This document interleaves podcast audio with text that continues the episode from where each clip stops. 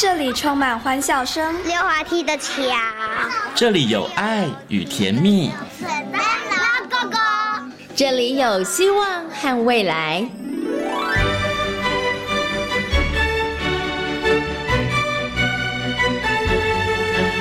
遇见幸福幼儿园，遇见幸福幼，遇见幸福幼，遇见幸福幼儿园。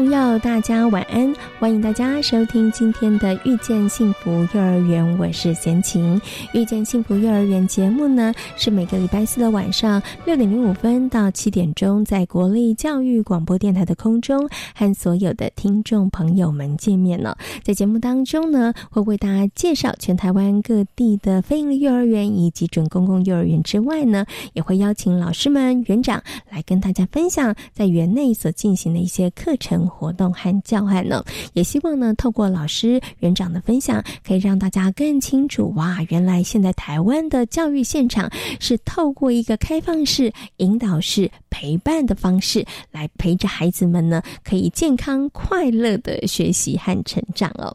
好，那么在今天的幸福幼儿园的单元当中呢，要跟大家呢来分享的就是光武非营利幼儿园的骨牌积木的教案哦。其实，在好多的幼儿园里头都有积木区，但是呢，堆骨牌的不是很多。那孩子呢，在堆骨牌的过程当中，需要培养耐心、挫折忍受度哈。其实很多的部分都可以透过排骨牌的这个过程当中来慢慢的累积，慢慢的培养哦。所以呢，在今天光武飞鹰幼儿园的宋新叶老师就来跟大家分享他们为何会进行这个呃骨牌积木的教案，在这个过程当中，他又是如何来引导孩子们的？那么在节目的第一个单元大手牵小手呢，为大家邀请到的是国立台北护理健康大学人类发展与健康学院的。郭玉琪院长要来跟大家分享，在幼儿园当中的体能课程到底该怎么设计比较好哦。好，马上呢就来进行大手牵小手的单元。大手牵小手。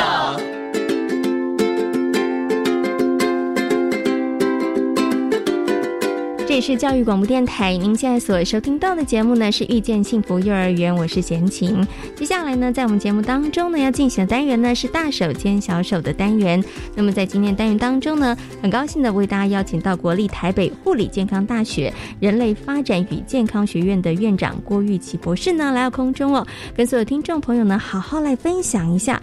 大家呢可能都知道，在幼儿园里头呢，可能都有一个大肌肉的出汗时间哦。那每一个园所几乎都有哈，那时间长短呢不一哈，那安排的时间也不一样。但是大家会不会好奇，到底这个大肌肉出汗的活动时间该安排什么样的课程呢？在今天节目当中呢，就为大家邀请到郭院长来到空中，跟大家来进行分享还说明。首先呢，先跟我们的院长问声好，Hello，院长您好，Hello，大家好。是，今天呢要请院长呢来帮大家解密一下哈。我现在闲情呢常常去访问这个幼儿园呐，我都听到幼儿园的老师或是园长告诉我们说，哎，我们幼儿园里头呢，其实呢一早我们就会安排这个大肌肉出汗时间哈。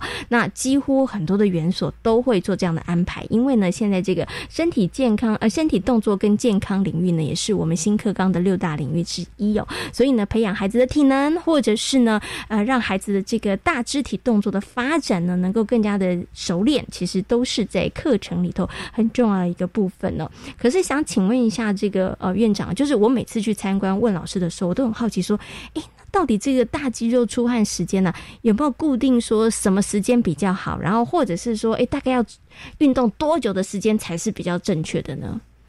哦，我想那个现在的幼儿园都很重视这一个了啊，当然都会有安排所谓的活动时间啊。其实活动时间上午、下午。基本上都都可以，嗯不过我比较建议的是下午啊，下午。为什么？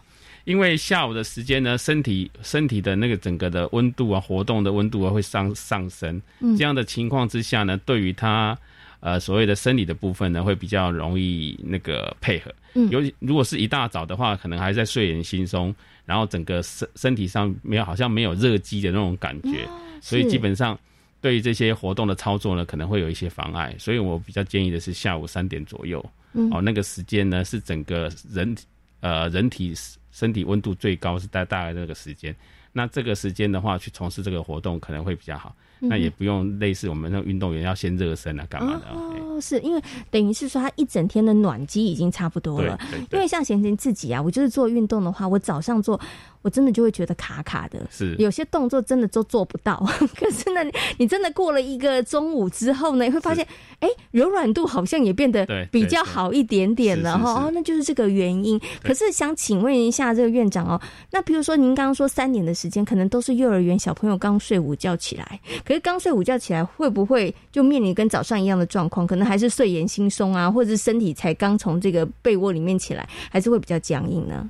那个如果是冬天的话，可能会有比较有影响了。那如果夏天的话，应该是还好。嗯，好还好。那当然会有可能，可是呢，那是休息，那不是经过一个一个晚上的睡觉。嗯，对对对。OK，好。所以您讲就是说，以这个体能部分的成效来讲，他可能安排下午的时间是会是比较好的。可是好像绝大多数的幼儿园都是安排在早上，就是小朋友入园的时候。那那个时候。在做这个大肌肉出汗的这个活动的话，其实可能小朋友他们的那个身体的部分上面可能需要热机比较久一点时间。但是对于学习来讲，会不会比较有帮助？就是因为我有听过一些园长跟老师他们说，就是小朋友他们可能经过活动啊，经过这个放电之后，他们其实等一下的课程，他们的专注力会比较高。哦，我想这个部分跟大家分享，他他们所依据的应该是应该是那个有一本书叫做。呃，就是临时教育的那种那种概念了哈。临时教育就是说，在呃《运动改造大脑》这本书了哈，这是临时教育的。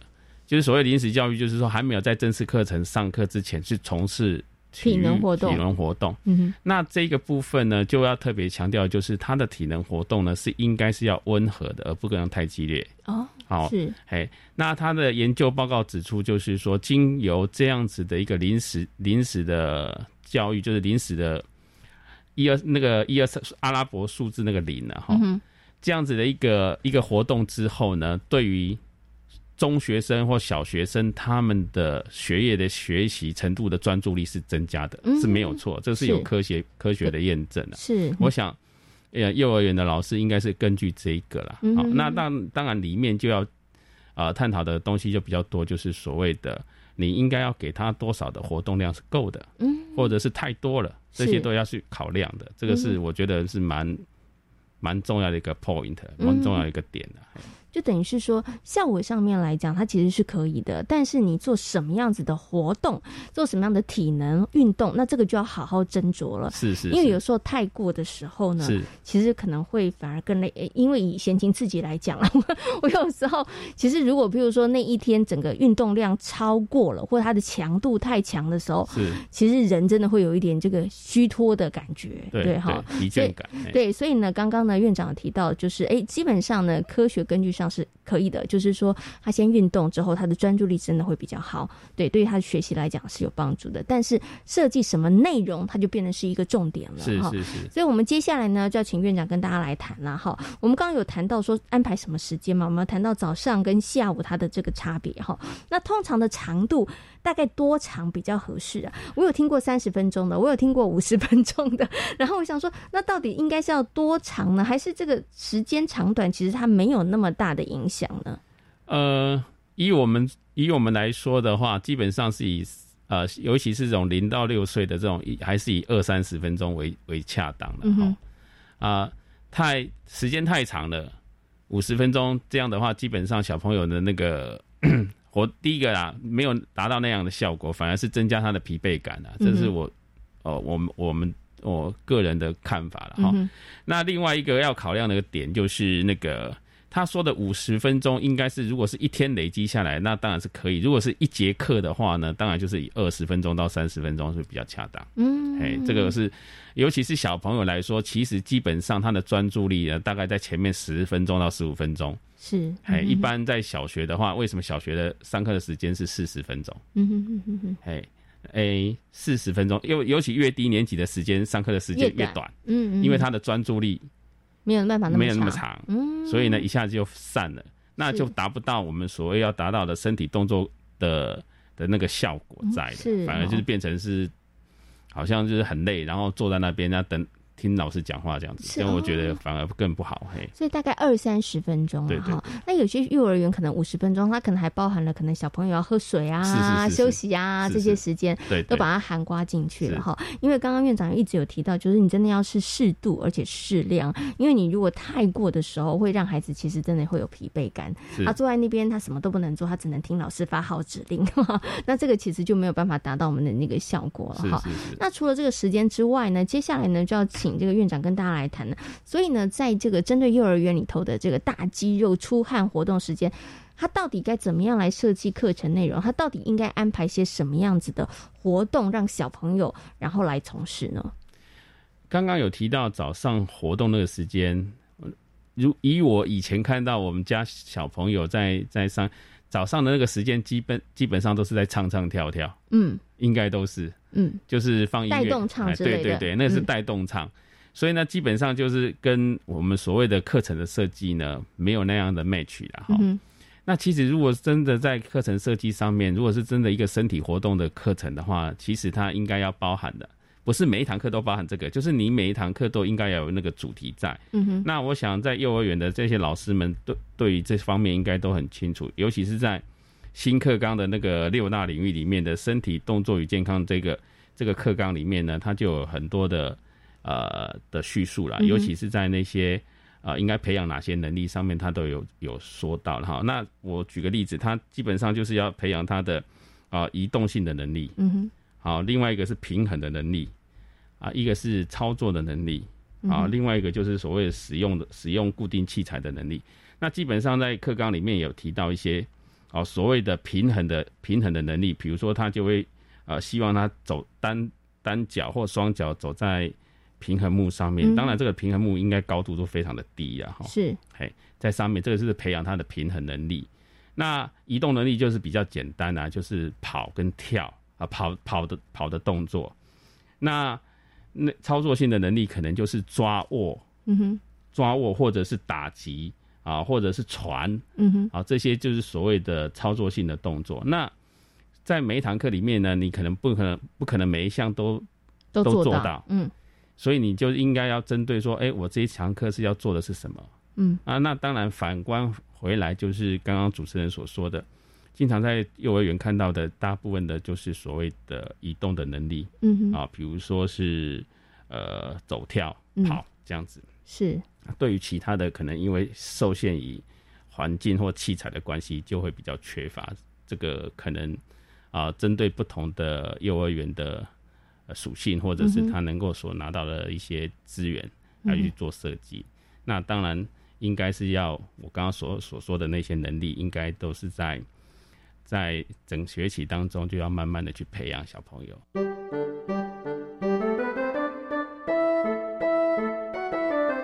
好，所以刚刚院长跟大家分享，所以在课程内容安排上面呢，除了一些其实孩子在每个不同的生理的阶段里头，你需要学会的能力哈，那就是安排进我们这个体能的活动或是大肌肉出汗的时间当中。那其实还有一些需要注意的，比如说像刚刚院长提到的，可能老师在引导小朋友的时候，这个指令上面他变得要比较具体。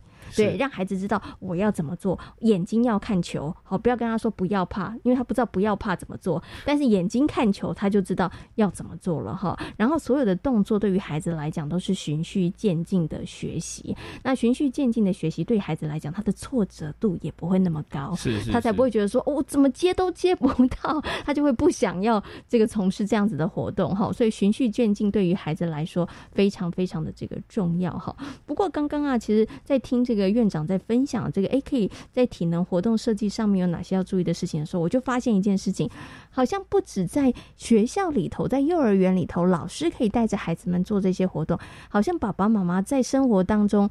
生活里头好像也有很多都可以成为体能场啊，好像很多也可以让小朋友来练习。比如说您刚刚说的像走楼梯，对，其实它好像也是可以让孩子来训练的一个部分啊。没错，没错。其实走楼梯跟刚刚所讲的那些平衡木啊，其实基本上都都可以在家里做了。嗯哼，因为我刚刚说的那个平衡，其实。基本上幼儿来说的那个高度都不够，都不是很高，是因为要因为要安全性的问题的考量，所以基本上都离地大概只只有一二十公分。嗯哼，哎，那可以在家里也可以操作，或者是在家里画一条线让他走，这个就是平衡能力。嗯哼，那另外我要提供的就是 投掷能力。那基本上小孩子的投掷能力其实是发展到很比较后面的哈，其实他因为是跑跳会比较简单。那手的动作呢是比较精细的，所以他应该是比较后段的，大概年龄层比较高的时候才有办法做的。所以呢，在家里可以做什么动作？那教他们在做纸飞机。嗯，纸飞机这个不是精细动作吗？教他们慢慢折，如果他折不好，你可以帮他折。那最重要的重点是在他的投掷哦，就要把这个纸飞机丢出去，丢出去。所以他能够把纸飞机丢的丢的出去，飞得很好的时候，他就有成就感。其实他在丢的过程就是所谓的投掷动作。哦，因为要怎么丢？你只是手举起来丢，还是你的身体要转侧侧身要四十五度丢？对，哎，这个其实都是一个。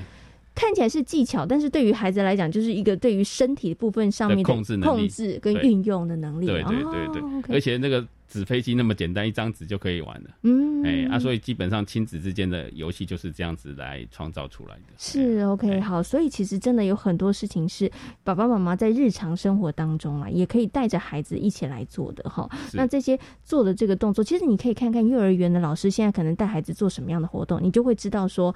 哎，那现在可能他们在加强是他们哪个部分上面的动作？那爸爸妈妈呢？这个在家里头的时候，其实就可以带着孩子来做一些延伸的部分。那你就可以来强化这个孩子的部分。那我们刚刚提到的有一些活动之外，我有想到，就是有很多的家长他也会带孩子去公园。嗯，其实，在公园里头是不是也有很多这个固定性的这个设施？其实对于孩子的一些体能动作上面的发展来讲，其实也是有帮助的。这个。那我，啊，抱歉，这我想基本上呢，这个就是所谓的固定器材的固定器材的一些操作了哈。那公园里面有很多器材，其实对于幼儿来讲是非常的呃一些活动上面帮助很大，因为基本上呃公园上面有很多的所谓的滑或者是攀爬的这些这些器材。那我我因为我自己亲身的经验呢，我都会。带小朋友去公园玩，嗯哼，那我会带他去不同的公园玩，啊，比如比如说有些公园是有这样的器材，有些公园没有，所以我会带他到不同的公园玩，是，然后就去操作一些比较比较大一点的，可能幼儿园里面没有的，比如说我们是爬绳，嗯哼，啊，或者是那个单杠，嗯，啊，诸如此类的一些可能幼儿园没有的东西，可是这些东西对小朋友来讲非常的重要，尤其是单杠。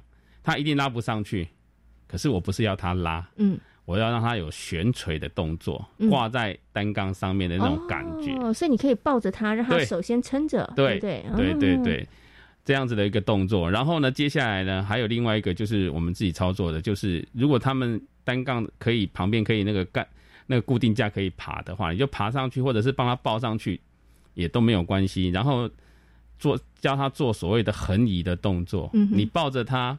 然后他做横移的动作，而不是那种单杠上下的动作，是横移的动作。这样的这样的一个一个所谓的活动呢，其实对他来讲，第一个有训练到了，第二个对于他的整个那个那个器材的使用跟操作性呢，会会加强很多。那因为他可能拉不上去，所以你会抱着他。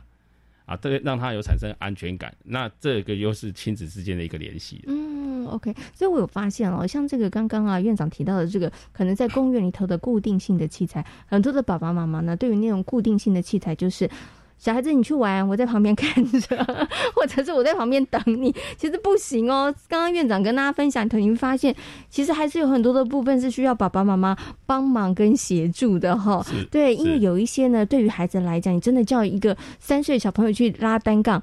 这真的太为难他了，他他就不想玩了。可是我们可以借由协助，像刚刚院长提到，哎，我们可以训练的是孩子的某一个部分。对，那这个部分上面其实是需要爸爸妈妈一起来协助的。对，没错。所以，呃，从从这个地方我们就可以知道，其实当一个爸爸妈妈不太容易啊，哈。是，你要培养小朋友一个所谓的身体动作的能力的话，其实。爸爸妈妈要花很多心思。第二个呢，他会很累。是。但是要告诉爸爸妈妈，这个真的都是值得的，因为会增加亲子之间的这个亲密的接触，而且我觉得更棒的事情是，搞不好我们可以培养共同的嗜好，啊对，我们可以共同做一件事情，其实很棒。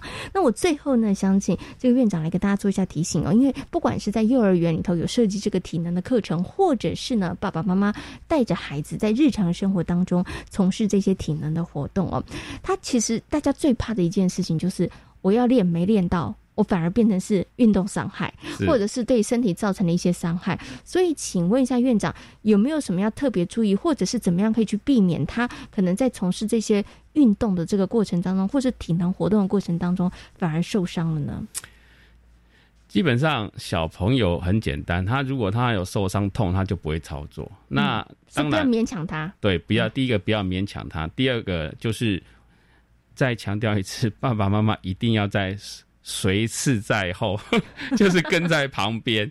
那我一直不喜欢用训练，我就一直喜欢说他让他玩，他玩，他想玩他就玩，他不想玩就不用不要玩。基本上应该是用循用循循善诱这种方式啊。哎，基本上这样的话，人都有保护的机制啊。如果他今天他不想玩，他代表可能他身体上面可能也有一些疲惫感，那这样操作的话可能会危险。啊，第二个呢，你要有给他一个。安全的环境就不会造成伤害，这是我在带小朋友去公园玩的时候非常在意的一件事情。当然，我两个两个小朋友，我基本上带他们去，我几乎都是跟在他旁边。第二个，要告诉他如何正确使用器材。哦，这很重要。嗯。然后呢，像比如说有一些小朋友，他喜欢溜滑梯，他溜下来之后又往上走。嗯。从滑梯上面又往上走，那上面的人就冲下来，刚好就踢到他啦。嗯。所以要教他正确的使用。器材的那个那个方法。方法，这个非常的非常的重要，嗯哎，所以要避免这些伤害的发生，不外乎就是第一个要对这个器材的认知，就所谓的它应该正确的操作是什么，不正确的操作当然就会产生伤害，哎，这是我我觉得蛮蛮重要的地方。嗯哼，那另外再提供一个就是，呃，刚刚想到的就是，基本上呢。公园里面有一些器材是可以充分的去运用它，然后呢，再取取一个很好，呃，比较有趣，你们父子或者是母母子之间的一些啊一些小游戏的名称啊，例如我刚刚说的那个单杠，那到了五六岁的时候，我的小朋友就会悬垂挂着了，那我可能就比较比较不用那么样的保护他，然后呢，他就会想说，那我要变化啊，嗯哼，然后他脚就稍微跨上去啦。那我们就发明了一个，就是烤乳猪。所以说我每次每次说，每次小朋友说：“爸爸，我要烤乳猪”，我就知道要做什么动作。因为呢，不是每一次都会成功，所以说你还是要怎样？保护他，可是他就知道这个动作是烤乳猪。OK，其实这个都是增加这个亲子之间的一个我们在呃做这样子的一个活动过程当中的一个小小的趣味然后也是一个真的属于我们亲子之间共同的秘密哈。那可以让我们的这个亲子的感情加温。那刚刚院长有提醒啦，怎么样可以避免孩子在从事这样子的一些体能活动当中受伤？一个安全的环境非常的重要，让孩子知道如何正确的使用，或者是如何正确的去做一些。动作这件事也很重要。再来一个非常重要的事情，就是不要勉强孩子，因为孩子有怕保护自己的这个机制啊。当他觉得说，嗯，我好像觉得没有那么安全，或是我有点害怕，或者是我有一点点不舒服的时候，孩子呢，这个时候就不要勉强他。但是，你当然也要去了解一下，到底为什么孩子不不想要做这样子的一个体能活动的一个原因了。是 OK。好，那么在今天节目当中呢，很高兴呢为大家邀请到郭玉琪博士呢，跟大家谈到了在幼儿园当中的一些体能活动课程的一些设计，也跟大家分享了爸爸妈妈在生活当中可以带着孩子从事哪一些这个体能活动。今天呢，非常谢谢呢郭院长在空中跟大家所做的精彩的分享，谢谢院长，谢谢您，谢谢谢谢大家。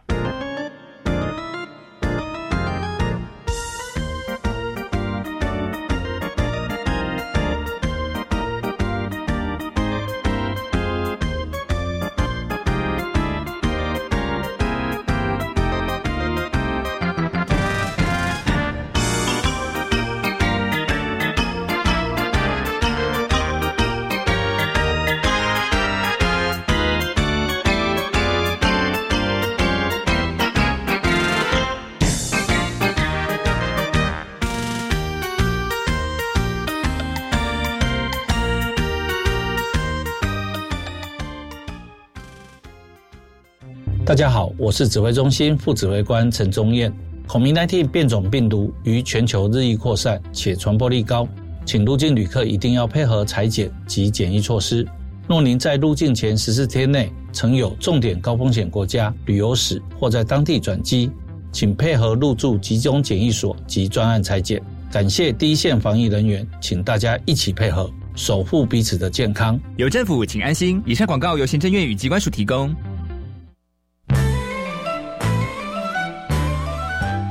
好的老师让学生变得更好。老师们的教育爱是如何用各种创新的方式引导学生呢？欢迎点阅国立教育广播电台 China Plus 主题频道，在教学路上让孩子更好，听见师铎奖教师的亮点。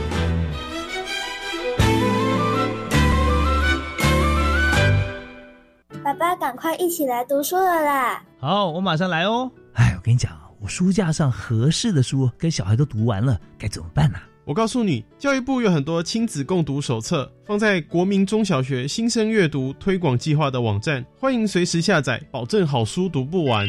为爱阅读亲子共读手册，今年特别制作有声电子书，鼓励更多家长和孩子一起加入阅读行列，成为爱书人。以上广告由教育部提供。大家好，我们是台湾学乐团。我们都在教育广播电台。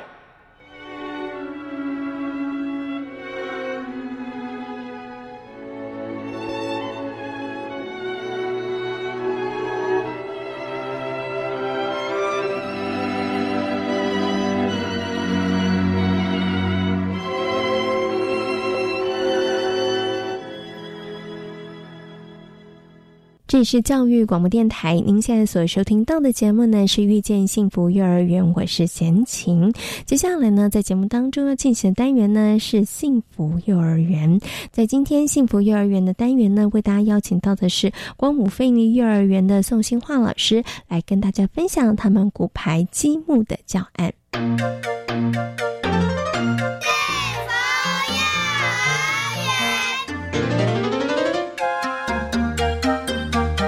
其实呢，在很多的幼儿园当中哦，尤其呢以学习区为主的这个幼儿园呢，大概呢所有的幼儿园当中都有一个积木区。但是呢，在光武飞鹰的幼儿园很特别，他们从积木区当中呢，他们发展出了这个骨牌积木哦，让小朋友呢来排骨牌。那为什么会有一个这样子的构想？而这样的一个课程，他们又是如何来进行的呢？接下来呢，我们就要请我们的呃宋新叶老师呢来跟大家分享。Hello，新叶老师，你好。大家好，我想呢，新老师是不是可以先跟大家来谈谈呢？就是呢，诶，你们的班上为什么会发展出这个骨牌积木？因为一般的学校的学习区都是积木区嘛，对不对？哈，可是呢，像骨牌积木其实就还蛮少的，而且骨牌积木它所使用的积木跟一般学校提供的积木其实又不太一样哈。所以到底是谁说要来做骨牌积木的？是老师有兴趣，还是哪一天同学们说老师我们要来排骨牌，于是开始的呢？嗯。对，其实一直以来我们的积木区啊，大部分都是用那个单位积木来建构。那孩子其实创造出来的那个作品，大概都是房子啊，或者是停车场之类的。好，啊，后来就是我们有一段时间呢，我们就希望说他们可以就是有不一样的创作，所以我们就加入一些弹珠球类。对，然后后来孩子他就是，哎，他们就是开始觉得滚动。对他们就是还有很喜欢，所以他们就是就是开始玩那个弹珠轨道的那个建构这样子。那诶一开始他们是玩弹珠轨道，他们很喜欢。可是我们发现那个弹珠轨道，诶孩子其实享受的是那个弹珠在滚动的过程。可是诶他们每次盖出来的那个作品都是一整栋的，就像大楼一样，就是我们看不到那个。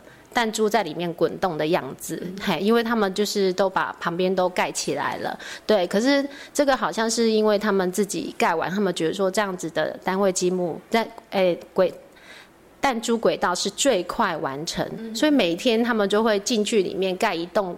弹珠轨道，然后就开始玩那个弹珠这样滚动的这样的过程。然后后来我们就开始引导，我们就说，可是这样老师都看不到那个弹珠轨道在在滚动嘛？那那个你们有没有想要把它？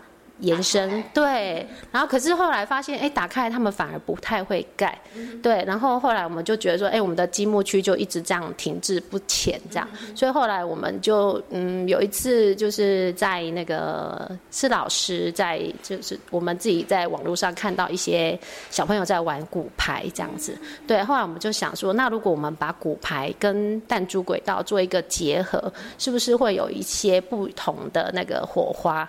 对，因为那个。弹珠轨道滚下来之后打到骨牌，感觉好像也是可以结合在一起。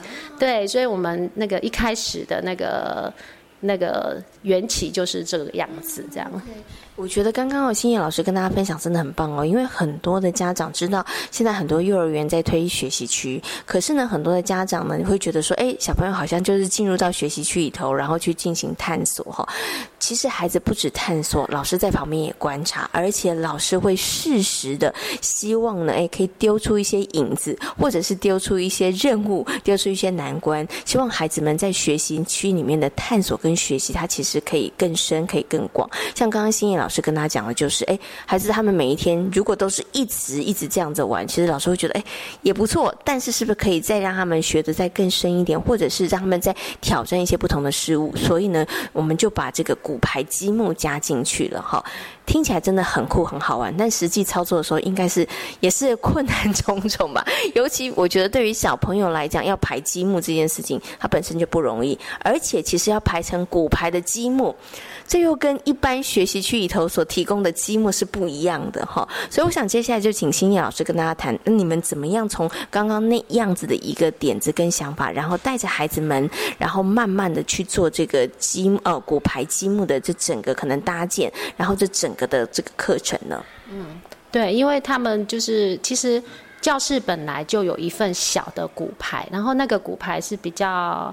轻也比较薄，对，但是它的片数太少，所以其实只能玩小型的。然后，所以我们后来就是有跟学校就是申请，那学校买的骨牌是比较呃是木头的，然后比较厚，然后也比较重一点，对。然后我们就是一开始的话是希望孩子可以用，就是先画设计图，然后我们就是一组一组孩子进去，然后讨论画设计图完之后再。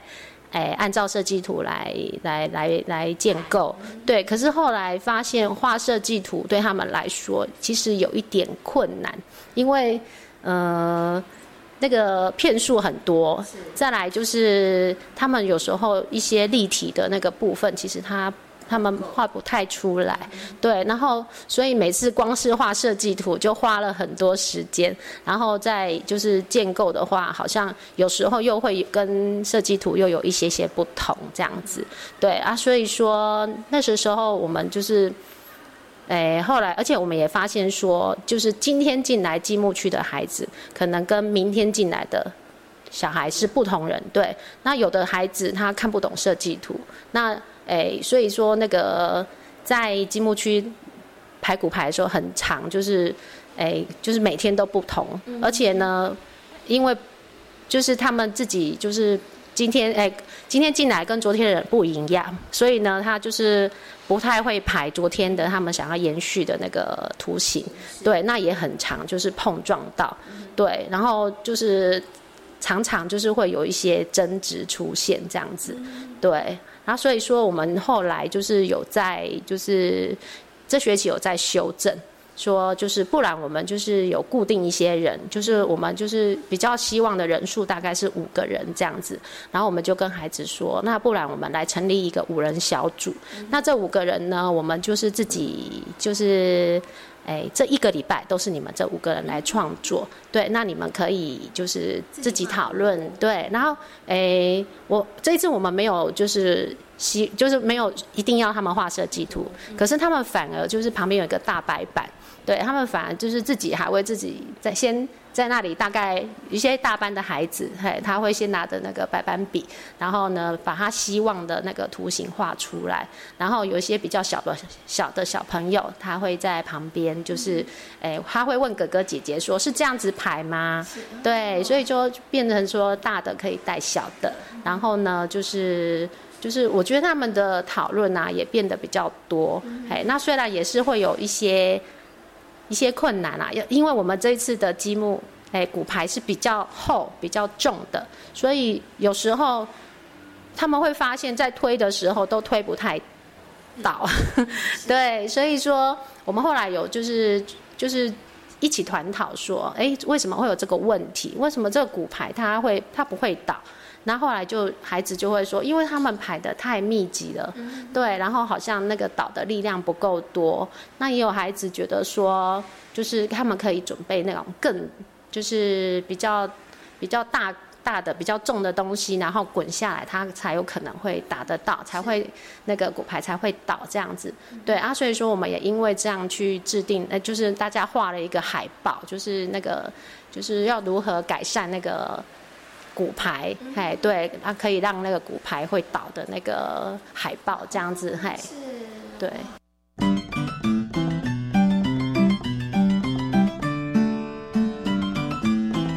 其实，在这个历程当中，真的不容易。从人数，然后到底谁要去排，然后我们要怎么排？好，那其实它每一个过程当中，它其实都是一个问题。对，等于是说，孩子就是老师要带着孩子们去看到这些问题之后，然后我们要去思考怎么样去解决这些问题。所以目前就是你们后来进行，就是一组人排一个礼拜，对不对？然后这一组人他们自己去想你们要排什么样子的图案，然后然后呢，我们在排的过程当中会遇到什么样问题？那大家一起来想，哎，怎么样骨牌才会倒啊？然后大家也做了一个这个说明，画了一个海报说明哈。可是啊，我想请问一下这个新颖老师哦，因为孩子在排骨牌的时候，虽然我们已经用的是比较不是一般成人在用的那种骨牌啊，已经是算是小朋友用的，然后是比较有重量的，然后稍微比较有厚度的哈。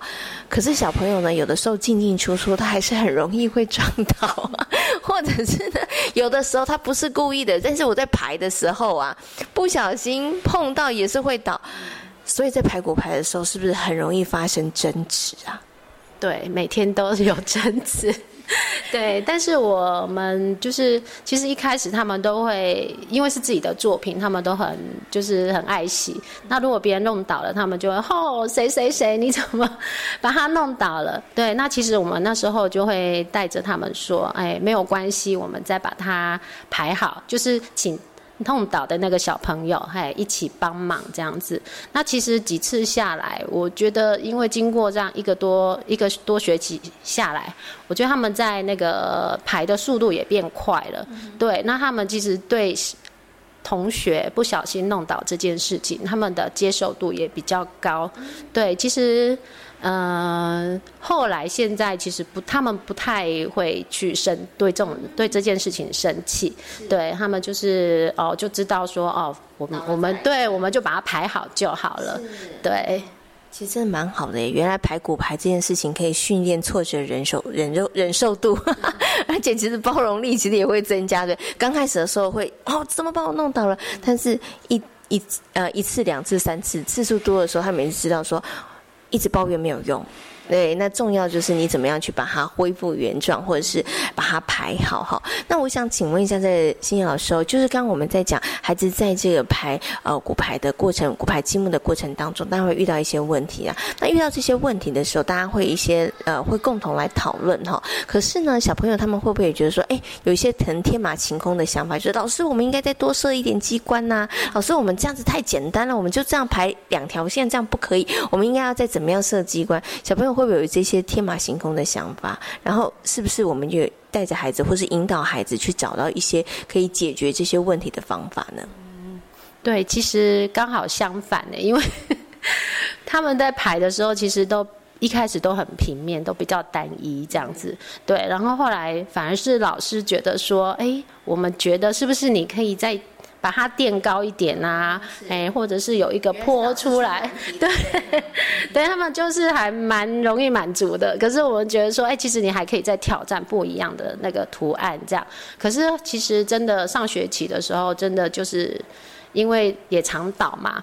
所以其实出来的作品也不是很多，对。那后来那个创作出来的，就是其实都大同小异。后来我们其实有透过一些网络上的资源，一些影片啊，或者是我们又找了一些那个图片。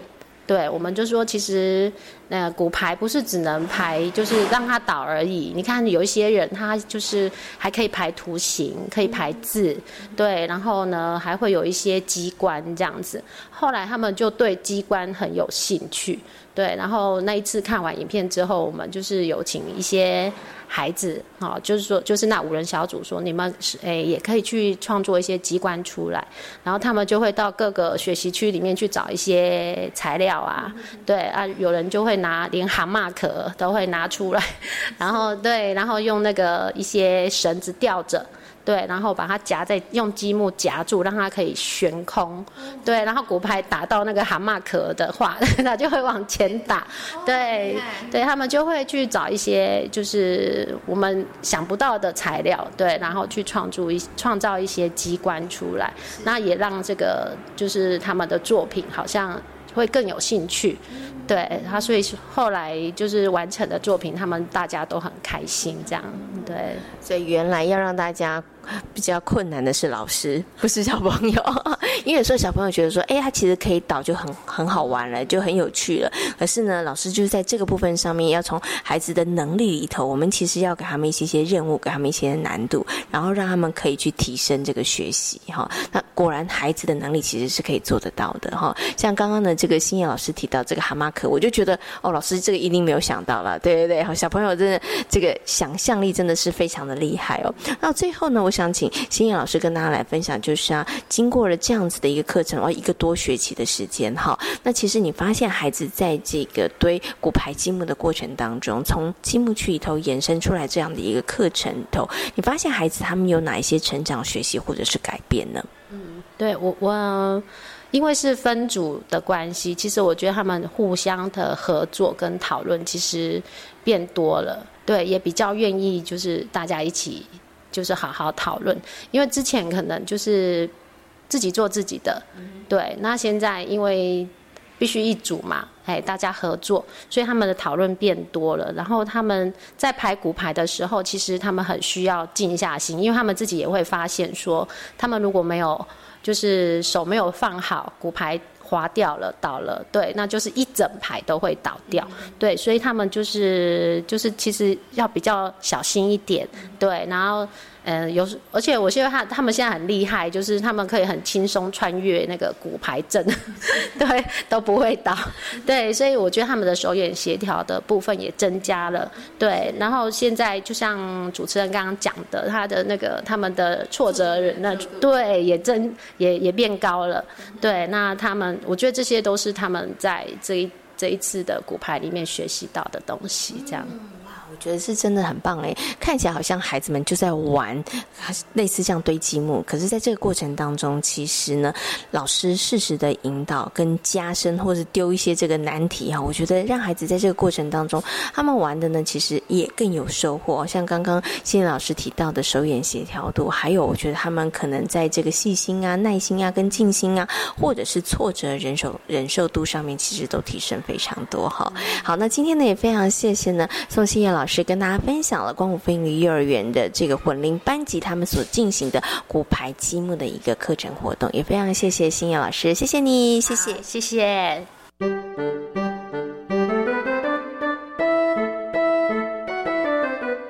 光武飞鹰幼儿园呢，其实是以学习区教学为主。那我们刚刚呢也听到了我们的新燕老师呢跟大家分享了他们从积木区发展出来的骨牌积木的一个课程跟活动哦。那我想接下来呢就要请我们的淑珍园长来跟大家分享哦，在这个光武飞鹰幼儿园呢，除了积木区之外，我们还有哪一些学习区的特色？而在这个过程当中，老师们他们又扮演着什么样子的角色？哈，好，那想先请这个园长跟大家分享一下，现在。目前光武飞行幼儿园来说了，我们的学习区大概建制了多少的这个内容呢？呃，因为光武从开园开始，我们就是以学习区。为课程主题，那其实，在每一个班里面，最主要的学习区其实就是会有语文区、益智区、美劳区、积木区跟生活区。对，那刚刚有提到说老师的角色，其实，在学习区里面呢，常常有家长会误以为学习区就是放教具让孩子玩。那其实，在学习区里面哦，老师的角色是非常重要，因为老师会把教具分龄，因为我们是混龄嘛，会把分龄放到学习区里面，然后。会让孩子在操作的时候，依照孩子的状况给予一些任务跟挑战，然后是孩子的状况，老师会适时的去应价他。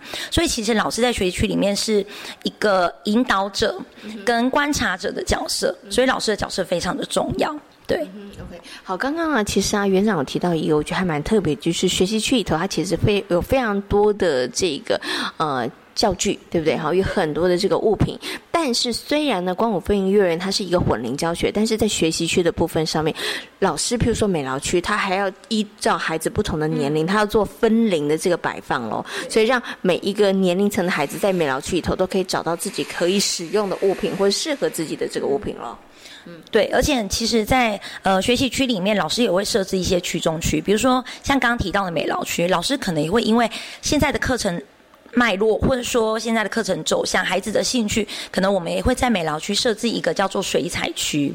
那可能还会有美劳区，可能还会有一个叫折纸区或剪工区。所以其实都会因为现在的课程发展，老师也会设置不一样的区中区。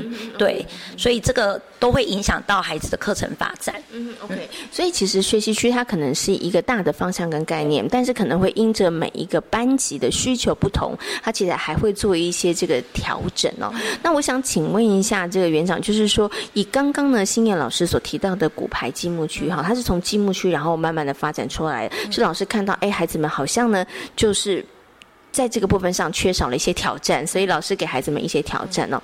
以刚刚那样子的一个骨牌积木这样子的一个活动跟教案来说，那依着就是其他的学习区然后延伸出来的课程多吗？我的意思就是说，其他的也会这样子比较深入的课程的多不多？嗯，会。像刚刚提到的是积木区的骨牌积木嘛，那比如说像美劳区，可能有些班级他都会加入一些缝纫的课程。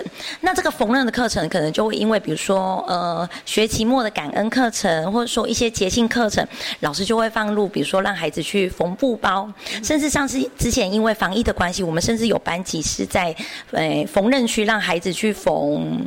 口罩带。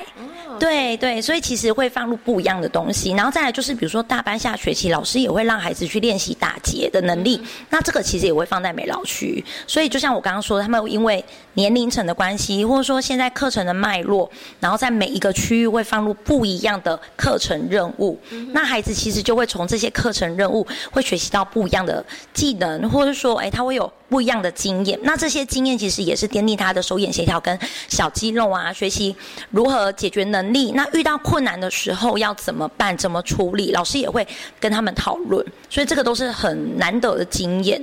对，嗯，OK，好。所以在学习区里头，孩子不只要探索，老师要适时的这个观察，然后呢，要给予一些困难跟任务，然后让孩子们从中可以学习到怎么样去面对问题、解决问题的能力。那有一些呢主题的课程，我们可能就是从学习区当中，然后来延伸出来的。像今天新叶老师分享的，就是从积木区延伸出来，然后后来他们进行了一个多学期的骨牌积木哈。所以其实从学习区里头，它可以诶长出来不同的这个样貌，其实是非常非常的丰富的哈。OK，好，那也非常谢谢呢我们的园长跟大家所做的分享，谢谢园长。好，谢谢。这里是教育广播电台，您现在所收听到的节目呢是《遇见幸福幼儿园》，我是贤琴。接下来呢要进行的是节目的最后一个单元——亲亲小宝贝哦。那亲亲小宝贝单元呢，我们会针对爸爸妈妈在教养上面所遇到的问题，然后请专家来进行解答哦。也希望呢可以提供呢爸爸妈妈一些呢解决的方式哦，让父母亲不要再觉得这么样子的迷惘跟不知所措。好，那今天呢要讨论的问题就是，有些小朋友他们对于尝试新事物非常的排斥，这时候该怎么办呢？是要积极的鼓励他吗？还是呢要用方法来循序渐进的引导呢？那针对这个问题，为大家邀请到了正义非营利幼儿园的李淑丽园长来跟大家进行分享。亲亲小宝贝。呃，大家好，我是正义非营利幼儿园的李淑丽园长。今天呢，来要要来跟大家讨论的话题是，小朋友对于尝试新事物很排斥，那我们可以怎么样协助孩子呢？呃，由于呢，孩子呢，其实他们的生活经验呢并不多，所以呢，其实在面对一些新的事物或挑战的时候呢，也会因为呢对这些事物呢不太了解，然后不熟悉而感到害怕。那其实这是相当正常的一个反应。但是呢，由于每个孩子的个性不同，所以对于接受新事物的程度呢，也会有所差异。那如果呢，从孩子天生的气质角度来看呢，其中有一个呢叫做趋避性。那所谓的趋避性呢，其实就是指孩子呢对从未接触过的人啊、地啊、呃事物啊或者食物呢，表现出来的一个最初的反应。呃，避性比较高的孩子呢，其实他们会比较容易害羞、怕生。所以呢，平常呢也不太喜欢跟别人打招呼。那对于许多事情呢，也会莫名的恐惧。那只喜欢呢在一旁观望就好。通常呢，要在呢给予足够的安全感之后呢，他们呢才会愿意尝试小小的冒险。所以呢，如果呢，呃，我们的孩子呢是属于这一类的，就是毕性比较高的气质的话呢，相对的呢，他们在对于尝试新事物呢，也会比较排斥。那我会建议呢，爸爸妈妈在处理上面呢。要留意呢一些相处的要点。首先呢，呃，在态度上呢，不要过度强势的要求孩子做我们认为呢对的事情，呃，让孩子呢用他自己的那个节奏呢来学习。举例来说，呃，孩子呢不敢玩溜滑梯，那爸爸妈妈呢可以呢示范，或者是坐在孩子的后面，然后抱着他溜，给他一次成功的经验。当然呢，这个前提呢是要考量呢。溜滑梯呢本身沉重的一个问题，我这边呢只是做一个比喻。那接下来下一步呢，爸爸妈妈呢可以到溜滑梯的一个尾端安全的一个位置，然后呢告诉孩子说，我会我会在这里保护你哦，你可以试试看呢自己溜下来。那当孩子成功之后呢，要记得大大的给他拥抱，恭喜呢他会玩溜滑梯了。那我记得呢我的孩子呢在小的时候呢，也有一次类似的一个经验。呃，就是呢，我们带他呢到游泳池玩水，可是呢，他却不敢下水。那我很好奇，我就问他说：“为什么你不想下去玩呢？你看哥哥姐姐们都玩的好开心呢。”那他告诉我说：“因为啊，他怕水里面有鱼会咬他。”那由此可见呢，在孩子呢小小的心灵里面，其实有着许多呢我们无法想象的担心。那我们必须呢站在孩子的角度去理解，并且呢处理这件事情。于是呢，我就告诉我的孩子，这是游泳池哦，给人玩水和游泳的地方，里面呢不会有鱼，但是呢，如果你很担心呢，那你就抱着妈妈，我们呢一起下去看看。那果然呢，呃，孩子呢在觉得安全的情况之下，然后也证实了水里面没有鱼之后呢，他就开心的玩水了。当然呢，孩子呢在第一次的经验中呢，由于不了解、不熟悉，所以他不愿意去尝试。但是这时候，如果爸爸妈妈呢能够适度的了解孩子的担心，然后陪他呢一起尝试，相信呢孩子呢就能慢慢累积呢许多的成功经验。那日后呢，在尝试新的事物的时候呢，也会多一份的自信。其实呢，不管呢任何气质的孩子，我都会建议呢爸爸妈妈。然后在孩子小的时候呢，尽可能呢多带孩子呢一起去认识一些新的事物，那来增加他们的一个生活经验。那在接触的过程中呢，多给予鼓励和引导，那尽量呢用旧经验来做基础，让孩子呢可以做一个适度的连结。那这比起呢单独呢用语言的鼓励呢，效果会明显许多。当然了，如果孩子呢。真的真的非常的抗拒，那呢，我们也可以选择先暂停，这是一个还不错的选项。呃，实在是没有办法再坚持，那就等呢孩子呢身心都调试好了，我们再重新出发。